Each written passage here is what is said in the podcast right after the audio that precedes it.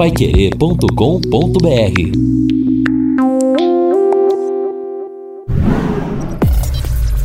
Destaques finais do Jornal da Manhã. Estamos aqui no encerramento do nosso Jornal da Manhã, neste sábado, sábado de dia bonito, vai ficar assim durante todo o dia, alguma nebulosidade à tarde, a temperatura chegando aos 28 graus. Amanhã sobe mais um pouquinho, tempo bom também com nuvens, 29 a máxima, 14 a mínima. Na segunda-feira poderemos ter alguma chuva, não muito, não chuva forte, não, também chuva localizada, 25 a máxima, 14 a mínima, aí cai um pouco mais a temperatura, para 11 a mínima na terça e na quarta-feira, mas sem chuva aí também, sem cair mais. Quer dizer, vamos ter aí uma ondinha de frio, mas uma ondinha, é, uma onda realmente bem mais, né, é, tranquila, amena do que essa que nós tivemos durante esta semana. Exatamente realmente um frio bem menos intenso. E é interessante, né? Amanhã 29 graus, quer dizer, um calorzinho já realmente, com um domingo com cara até de verão. Muito diferente do domingo passado, quando a gente acordou com temperaturas perto de zero grau, aí a temperatura não subiu ao longo do dia, deu uma esquentadinha perto do almoço e a gente ficou realmente com os dias mais gelados, pelo menos até agora do ano, possivelmente o frio mais intenso de 2019. Nós tivemos ontem mais uh, no, no, na Câmara dos Deputados mais algumas votações de uh, destaques. destaques, não é? Seriam emendas de destaques e a doutora Ana Carolina Arnaldo está conosco para saber se de ontem para hoje teve alguma mudança aí na, no projeto da reforma que está sendo votado, no projeto da reforma da Previdência. Bom dia, doutora. Bom dia, JB. Bom dia a todos. De fato, tivemos uma última mudança da, de ontem para hoje, que foi a aprovação da, da emenda né, do, do destaque relacionado à regra dos professores.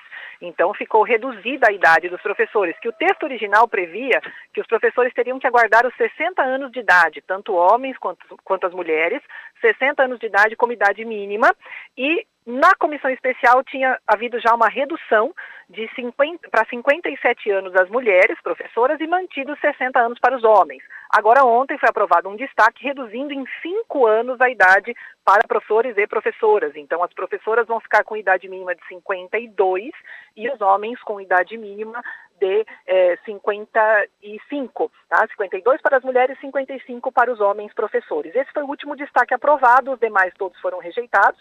Encerrada toda a análise dos destaques, o texto já seguiu para a comissão especial ontem mesmo e ontem à noite já foi aprovado pela comissão especial. Porque como nós tivemos alteração no texto ali na Câmara, no plenário, voltou para a comissão especial e a comissão especial já aprovou, era uma coisa mais de formalidade, e agora já está confirmado que o segundo turno da votação vai ser apenas em agosto.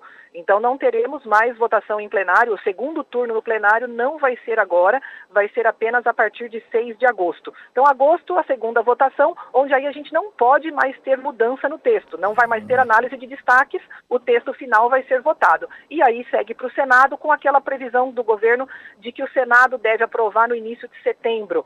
E para aí, então, sim, começarem a valer as regras novas. Perfeito. Quer dizer que só essa mudança, então, a partir de agora, sem mais mudanças sem mudanças. Na verdade, assim. o que o regimento diz é que pode haver uma supressão de algum ponto do texto. Então, eu não posso mais modificar o texto na segunda votação. Eu posso, no máximo, tirar alguma coisa dele. Mas dificilmente isso vai acontecer, porque toda negociação que precisava ser feita já foi feita agora. Então, não se espera mais nenhuma alteração, não. E agora, o, os parlamentares vão aí tirar o seu recesso e a partir de agosto é que nós vamos ter a votação em segundo turno. Valeu, obrigado, doutora. Bom dia, bom Obrigado, final de semana. Dia. Igualmente a todos. Obrigada. Tá certo. E aí depois vamos fazer, né, mais um Pai Querer Rádio Opinião para esclarecer todos os dados. Ainda é muita, é muita coisa, né? É muita coisa. É verdade. Né? Existe, por exemplo, a mudança e o aumento, na verdade, nas alíquotas que o trabalhador vai pagar. O ministro Paulo Guedes defendeu a questão da previdência privada, que segundo ele seria um ponto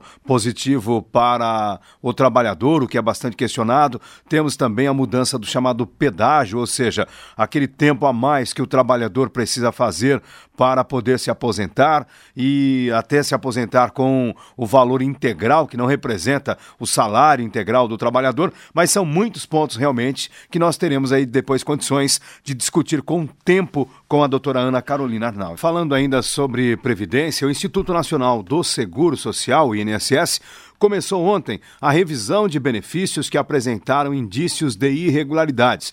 E a meta é analisar cerca de 3 milhões de pagamentos suspeitos pelos próximos 18 meses. As regras foram publicadas no Diário Oficial da União. A força-tarefa montada pelo INSS também vai permitir que pedidos de benefícios que estão pendentes de análise há mais de 40, 45 dias possam ser avaliados. No primeiro semestre deste ano, antes do início da revisão, 806 mil notificações foram enviadas para que os segurados esclareçam inconsistências encontradas no pagamento pagamento dos benefícios. A revisão é fruto da Lei de Combate a Fraudes previdenciárias. Como nós já informamos aqui no Jornal da Manhã, o governo do estado fez uma nova proposta aos servidores do Paraná que estão em greve. Então nós temos a seguinte situação: agora pela manhã está acontecendo lá em Curitiba, em frente ao Palácio Iguaçu, uma assembleia dos professores e servidores da educação ligados à PP Sindicato. O Fórum Estadual dos Servidores informou ontem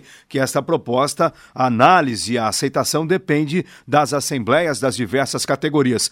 Só que em Londrina, por exemplo, nós temos a categoria dos professores estaduais, professores universitários, policiais e também os servidores da UEL e assim por diante, como em todo o estado. Interessante que o governo do estado, por meio do site oficial do governo, que é a Agência Estadual de Notícias, já está comemorando este, né, este, esta nova proposta. A matéria da Agência Estadual de Notícias diz o seguinte: o governador Carlos Massa Ratinho Júnior anunciou ontem o fim do movimento grevista realizado por parte dos servidores estaduais e confirmou a implantação da data base com a primeira parcela de 2% liberada em janeiro do ano que vem. Como dissemos, nas contas do governo, o Estado vai pagar 5,08% de reposição. E o governo também prometeu a realização de concurso contratação de mais servidores policiais e também o pagamento de anuênio e quinquênio aos servidores estaduais. Mas, como já informou o Fórum Estadual, a aceitação desta proposta. É a definição tem Exatamente. que ter, né? tem que ter tem assembleia, que ter. né? Vamos aguardar então, mas em todo caso, o governador, segundo a agência estadual, já está comemorando o fim da greve. O Mauro Demiciano, gerente regional de Londrina da Senepar, muito obrigado. Ele diz o seguinte: JB, cidadão que reclamou da falta de reposição de calçada pela Sanepar na rua Luiz Pasteur, Silo 3, enviaremos equipe para o devido reparo. Obrigado, excelente final de semana com a vitória do Tubarão. É isso que a gente espera, né? Hoje à noite a Londrina às 19 horas, Londrina e Operário, jogando em Ponta Grossa com transmissão da Paiquerê, transmissão do Fiore, comentário do, comentários do J. Matheus, as reportagens do Kleber Pontes, do Lúcio Flávio, com o Matheus Zampieri na retaguarda e a abertura do Rodrigo Linhares. É verdade, o jogo promete, hein, JB, porque o Londrina vem, né, antes da, da parada aí por causa da Copa América, o Londrina muito bem no campeonato. Por outro lado, o Operário passando por maus momentos. Eu vejo até aqui no G1 Paraná, com Rodrigo na zaga, Operário define time titular para encarar o Londrina. É, a situação é, é, aliás, é a tal história. Agora, no Campeonato Brasileiro da Série B, realmente a igualdade, o equilíbrio, ele é muito grande, é muito grande. Por isso essa história, não, tá lá embaixo, Londrina tá lá em cima, Digo, muito cuidado. É hoje, a partir das 10h30, portanto, é, daqui, daqui, a, pouco, a pouco. É, exatamente Exatamente. Nós temos o nosso Pai Querer Rádio Opinião Especial, hoje mais cedo, para discutirmos as obras que estão sendo realizadas pela Prefeitura de Londrina e o que está sendo planejado pela administração municipal. Por exemplo, 10 de dezembro, viaduto, que acaba trazendo um transtorno danado em toda aquela região. A Mintas de Barros, que o JB fala, tá parado a obra. Eu ontem o ouvinte falou, não tá parado. Souza Naves, não tá parado. Tem um cara trabalhando lá, um, um operário trabalhando. Souza Naves faz Faria Lima, reforma das unidades eh, básicas de saúde, escolas, a nova Secretaria de Educação, né, o prédio ali do Quebec, que vai abrigar o, a futura secretaria. Então, a participação do prefeito Marcelo Bellinati, secretários da Gestão Pública, Fábio Cavazotti, Saúde, Felipe Machado, Obras, João Versosa e também a secretária da Educação, Maria Tereza Pascoal de Moraes, daqui a pouco, portanto, a partir das 10h30. Muito bem. Olha, JB, e uma outra informação importante é justamente essa expectativa sobre a licitação do transporte coletivo.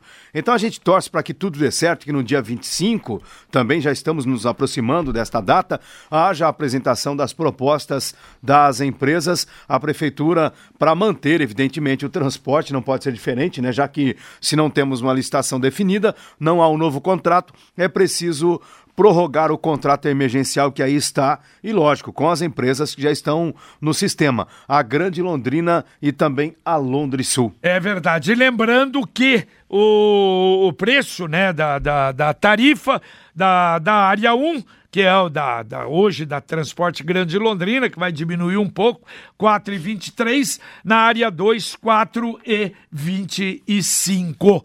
E vamos torcer. Eu tenho a impressão que desta vez eu acho que a coisa vai até o fim, e aí então as melhorias necessárias ao transporte coletivo. Né? A nova licitação tem como escopo Exatamente isso, né? É, então, esp... melhorar o transporte coletivo na cidade. É, o que eu espero é que realmente haja uma melhora nesse sentido.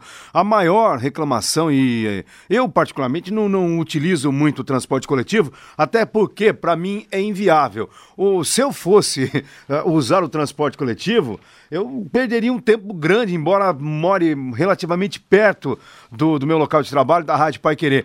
Eu, a grande reclamação hoje é justamente isso. Aí criou-se aquele sistema MOVE, não, você acompanha a trajetória do veículo para você não perder tempo. A demora no, no, no transporte coletivo hoje, a demora que você perde no ponto é. de ônibus esperando, esse talvez seja o grande desafio a ser enfrentado. Espero que isto melhore com o novo contrato, mas não sei o que vai acontecer realmente para poder resolver essa situação. O JB, a política, a gente até disse hoje mesmo no, no Jornal da Manhã que na política a gente só não vê boi voando mas olha que tem muito bicho alado por aí. O governador do Rio de Janeiro, por exemplo, ele foi eleito com aquele discurso né, de contra a esquerda, um, né, um conservador. Sabe qual é hoje um aliado de primeira mão dele? Sim. Um petista, que é o presidente da Assembleia Legislativa do Rio de Janeiro, o André Ceciliano, do PT. Hoje ele é um dos principais fiadores do mandato do governador do Rio de Janeiro, segundo informações do Globo.com. Foi a parceria entre o Witzel e o petista, por exemplo, segundo o G1, que possibilitou o anúncio de projetos exaltados nas redes sociais do governador, como a expansão do programa de segurança presente para a Baixada Fluminense. Vamos aguardar para ver o que vai dar, que samba vai rolar nesta parceria. Agora, aí, né? quem que mudou? O governador, Whitson ou foi o petista? Ah, pelo jeito aí foi o governador, né? É aquela velha história, né? Você tem que ser republicano, aí já vira um perigo danado. Governabilidade. História, Só um destaque, lembra que o ex-ministro do Trabalho, Magre, dizia, ele criou um termo, né? Imexível. imexível. É, agora eu, eu arrisco dizer aqui que nós estamos diante de um incaível, porque o juiz federal Valdemar Cláudio de Carvalho, da Justiça Federal do Distrito Federal, negou uma ação popular que pedia a que o presidente Jair Bolsonaro fosse obrigado a afastar do cargo o ministro do Turismo, o Marcelo Álvaro Antônio. Você se lembra que há umas duas semanas o próprio Bolsonaro disse que resolveria, né? Isso foi no, no meio da, do, da, do final de semana, que na segunda-feira resolveria a situação. Todo mundo achou que o ministro iria cair. E ele continua lá no cargo. Muito bem. Bom, olha, o ouvinte pedindo aqui, vocês podiam trazer alguém para falar das regras, das novas regras para quem quer se aposentar, claro, além de falarmos todos os dias sobre isso, mas estaremos realmente fazendo um programa especial com a doutora Ana Carolina Arnaldi e outros especialistas.